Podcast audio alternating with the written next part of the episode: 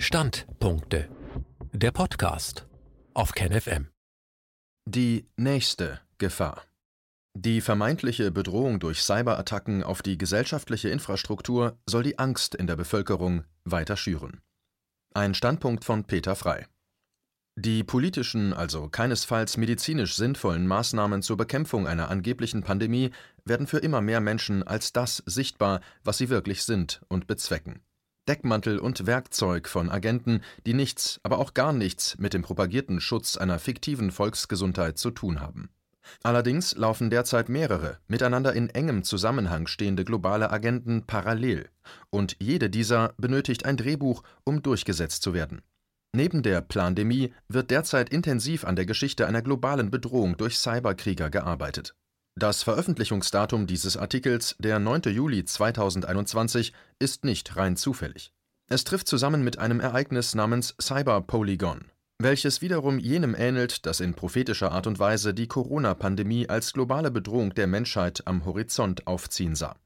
Event 201 hieß das Pandemie-Planspiel und es hatte den gleichen Mäzen wie Cyberpolygon. Dieser Mäzen wiederum vereinigt in hervorragender Weise die Profiteure der Plandemie. Damit bekommen wir einen Wink, wer im Erlebensfall die Profiteure, aber auch die Verlierer jenes Szenarios sein werden, das in Cyberpolygon durchgespielt wird. Propaganda wohnt ein Abnutzungseffekt inne. Wenn man sie nicht immer weiter auf die Spitze treibt, also die mit ihr transportierten Ängste nicht mehr eskalieren kann, lässt ihre Wirkung nach, um sich und ihre Protagonisten schließlich der Lächerlichkeit preiszugeben. Doch ist ja die Angstmache als wesentlicher Bestandteil propagandistischer Techniken kein Selbstzweck. Die Projekte sich selbst als globale Eliten begreifender Machtgruppen sind es, welche eines Vorhangs bedürfen, um deren privaten Interessen dienenden Charakter zu verschleiern. Was die Plandemie betrifft, sind die Profiteure derselben nicht zufällig reicher und einflussreicher geworden. Der Pharmakomplex, die führenden Anbieter von Internetdiensten und Technologien sowie der Weltmarktführer im Logistik- und Versandbereich haben Rekordgewinne eingefahren. Hinter diesen wurden die Bilanzen großer privater Banken, too big to fail, mittels nie dagewesener Schuldenaufnahme der Zentralbanken saniert.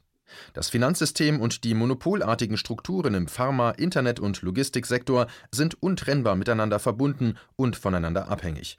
Transnationale Konzerne haben durch ihren Einfluss auf die Politik der Nationalstaaten ihre eigenen Märkte erheblich erweitern können, der Sinn dieser Märkte ist nur vordergründig gemeinnützig, aber in Wirklichkeit eine gigantische Verschwendung von Ressourcen, eine Gefährdung der Gesundheit, ja des Lebens der Menschen und eine tatsächliche Bedrohung unserer Umwelt.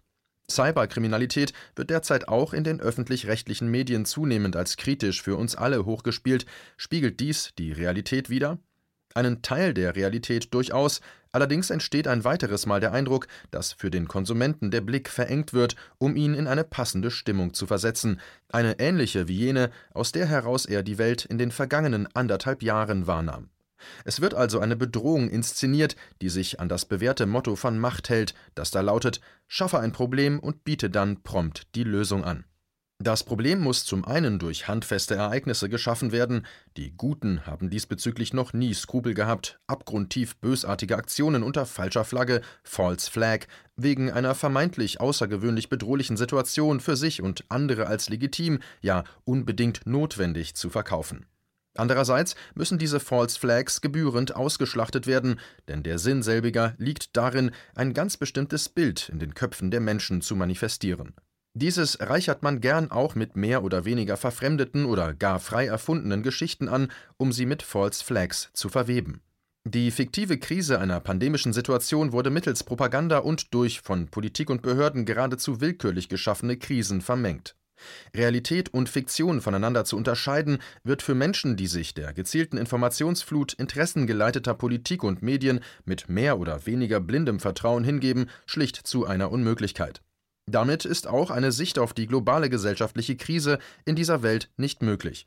Die Krise stellt sich dar in einer suchtartigen Akkumulation von Kapital, der damit verbundenen schrankenlosen Ausbeutung aller denkbaren Ressourcen sowie dem Zwang der Erschließung immer neuer Märkte, um Produkte und Dienstleistungen absetzen zu können.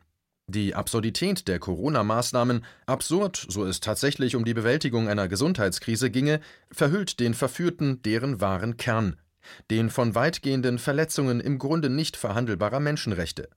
Ganz und gar nicht absurd ist die Kausalität dieser Menschenrechtsverletzungen mit dem Geschäftsprinzip, das nämlich auf diesen aufbaut. Das Klima von Angst, Hysterie und Repression hat der Pharmabranche gigantische Gewinne und den mit ihr vernetzten Bereichen Labore, Institute, akademische Bereiche die Brosamen für ihr weiteres Auskommen eingebracht. Inzwischen wird, auch wegen des sichtbar werdenden Abnutzungseffekts der Corona-Propaganda, das nächste Bedrohungsszenario aufgebaut, parallel zur Corona-Pandemie oder diese auch ablösend. So wie aus politischem Kalkül heraus eine weltweite Krise mit dem Aufkleber Corona ins Leben gerufen wurde, so wird nun die verlogene Geschichte weitergesponnen und Handlungsbedarf geschaffen. Am besten wirken da natürlich Szenarien, in denen Menschen in Kliniken sterben, weil böse Hacker die dortige technische und informelle Infrastruktur lahmzulegen drohen. Meldungen über Schließungen der Filialen von Einzelhandelsunternehmen, vor allem solcher, die Waren des täglichen Bedarfs anbieten, sind bestens geeignet, um die Bevölkerung zu verunsichern. Wenn nun Hacker die digitale Infrastruktur solcher Unternehmen erfolgreich angreifen, ist es aus Sicht des Autors zu kurz gesprungen, dies nur als isolierte Aktion kleiner Gauner zu begreifen, die am Profit der großen Einzelhandelsketten teilhaben wollen, und dies aus mehreren Gründen. Gerade hier gerieren sich nämlich Täter als Opfer, projizieren damit ihren eigenen Cyberkrieg, den sie längst gegen die Bösen dieser Welt führen. Nur ein Beispiel. Im Namen der Guten wurde Stuxnet, ein Computervirus, verbreitet, um dem Iran, einem Land, das bis heute nicht bereit ist, sich dem Freihandel unter westlicher Vorherrschaft zu öffnen, maximalen Schaden zuzufügen. Die hausgemachte Plandemie hatte natürlich viel mehr Verlierer als Gewinner. Schließlich beschleunigte sich in dieser ein bereits vorher an Fahrt aufgenommener Prozess, welcher mit einer Umverteilung von Vermögen verbunden ist. Damit geht die Verarmung und Entrechtung ganzer Bevölkerungen einher. Diese Umverteilung schreitet auch in der sich selbst so sehenden westlichen Wertegemeinschaft kontinuierlich voran und gefährdet, auch in Deutschland, zunehmend den Klein- und Mittelstand. An dieser Stelle ist es Zeit, das Weltwirtschaftsforum von Davos, World Economic Forum, WEF, ins Gespräch zu bringen. Der Gründer und Vorsitzender dieser elitären, mit Milliardären und Millionären gespickten Organisation, Klaus Schwab, träumt mit tränenden Augen von einem Great Reset, einem Rücksetzen der globalen kapitalistischen Wirtschaftsmaschinerie, in der seine Kaste aus Superreichen und Weltverbesserern in diese integriert größenwahnsinnige Transhumanisten selbstverständlich und weise steuernd die Regeln vorzugeben hat Veröffentlicht und in den Medien verbreitet wurde das Konzept des Great Reset Anfang Juni 2020, kaum dass die Plandemie so richtig Fahrt aufgenommen hatte. Während die in Hysterie und Abhängigkeiten gefangene Politik weltweit die Menschen einsperrte, wirtschaftliche Existenzen vernichtete sowie Armut und Krankheiten genau mit den angeblich die Gesundheit schützenden Corona-Maßnahmen forcierte, fand Schwab dass mit dieser Krise genau der richtige Moment gekommen sei, um gleich einmal das ganze Wirtschaftssystem auf Neuanfang Now is the time for a great reset zu stellen. Gottgleich wurde der Fortgang des weltweiten gesellschaftlichen Zusammenlebens empfohlen.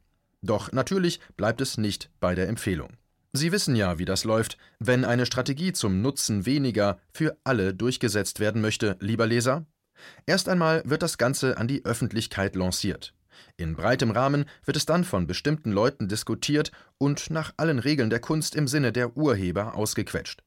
In den reichweitenstarken Talkshows werden Leute wie der Hysteriker Lauterbach ihren Platz anderen Hysterikern freimachen. Der lancierte Vorschlag wird nicht mehr aus der Berichterstattung verschwinden.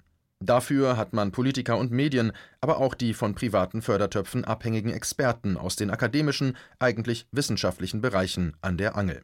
Aus diesen Experten werden dann Berater und Stück für Stück wird eine veröffentlichte Meinung ausgetestet, welche die offengelegte Strategie nicht nur akzeptabel, sondern gar erforderlich macht. Doch wie argumentiert man die Notwendigkeit des Great Reset? Es ist ja völlig klar, dass so etwas auf Kosten des kleinteiligen Handels- und Produktionsgewerbes geht, dass es diametral lokalen und regionalen Wirtschaftskreisläufen entgegenläuft, dass es mit enormer Zentralisation und Administration verbunden ist. Es ist ein Herrschaftsanspruch jener, die aus den Zahlen ihrer Geschäftsbücher, den eingefahrenen Renditen und ihrem teilweise nicht mehr begreifbaren Reichtum Verdienste und Berufungen zur Weltenlenkung ableiten. Doch kann man den einfachen Leuten den Great Reset so nicht ernsthaft verkaufen. Man kann allerdings mit den geeigneten Methoden der Macht eine krisenhafte Situation herbeiführen, in welcher ein Great Reset als rettende Lösung schmackhaft gemacht werden könnte. Mit Corona hat man dafür schon eine Basis gelegt. Die künstlich herbeigeführte Schwächung der digitalen Infrastruktur, entweder im Bewusstsein der Menschen und oder ganz praktisch könnte der nächste Baustein sein. Der Great Reset hat die gleichen Paten wie Event 201 und Cyber Polygon. Die gleichen Medien können Experten und Politiker vermehrt zu Wort kommen lassen, welche Schutzmaßnahmen gegen die Cyberbedrohung fordern. Der Konsument wird diese Vorschläge zunehmend als Rettung in der Not aufnehmen, die Propaganda muss nur lange genug die Massen erreichen, die Meldungen über Störfälle nicht abreißen, das Bild kollabierender Netzinfrastrukturen in den düstersten Farben gezeichnet werden. Parallel dazu wird durch Einflussnahme auf die Politik darauf gedrungen, das Regelwerk nationaler Gesetzgebung so anzupassen, dass außergewöhnliche Maßnahmen in den Netzinfrastrukturen juristisch abgesegnet sind. Stellen Sie sich ein Szenario vor, bei dem Hacker wichtige Infrastrukturserver kompromittiert haben und nun Viren in verschiedenen Netzsegmenten verbreitet werden. Es ist einem Unternehmen unbelassen und übrigens auch durchaus sinnvoll, im Maßnahmeplan für solch einen Fall Netzsegmente, ja auch den Zugang zum Internet temporär abzuschalten. Was aber, wenn stattdessen plötzlich ganz nach Recht und Gesetz Außenstehende dies tun? Diese Außenstehenden hätten notwendigerweise Zugriffe, die das Unternehmen ganz und gar nicht begrüßt. Die deutsche Bundesregierung strebt aber genau so etwas an und stößt damit bislang auf starken Widerstand. Cyberpolygon nutzt also ähnliche Prinzipien wie Event 201. Beide isolieren die Betroffenen voneinander, angeblich um sie vor Viren, Computerviren zum einen, Coronaviren zum anderen, zu schützen. Beide entwickeln Bedrohungsszenarien, nach denen äußere und selbstredend ganz doll böse Feinde die Guten anzugreifen gedenken. Um das den Menschen verkaufen zu müssen, ist also unbedingt was erforderlich? Angstmache. Und somit schließt sich der Kreis. Wenn ich ein erhöhtes Maß an Sicherheit verspüre, schließe ich die Wohnungstür von innen ab. Das können andere sehen, wie sie wollen. Aber die Entscheidung liegt bei mir. Problematisch wird es, wenn andere, natürlich nur mit den allerbesten Absichten gesegnet, mir unterstellen, ich benötigte mehr Sicherheit oder auch andere vor mir und mich dann einzuschließen, sprich zu isolieren. Erkenne den Unterschied. Die volle Kontrolle über Netze, ja gar über das Internet ist nur für Globalisten im praktischen Sinne interessant. Der Rest leidet an Kontrollwahn, was einer psychischen Störung gleichzusetzen ist, oder ist einfach nur abgrundtief in Abhängigkeiten der zuerst genannten Akteure gefangen. Daher sollte es keinen wundern, wenn in den kommenden Monaten in wachsendem Maße über Angriffe auf IT-Netzwerke berichtet, darüber diskutiert, Berater herangezogen und geeignet zitiert werden und schließlich mal ein klein wenig Chaos im Internet aufgebaut wird, um die Menschen einzuspuren. Was bei Corona so wunderbar funktioniert hat, wird doch auch im vorgetäuschten Krieg gegen den Cyberterrorismus gelingen, oder vielleicht doch nicht? Liebe Leser, bleiben Sie bitte schön aufmerksam.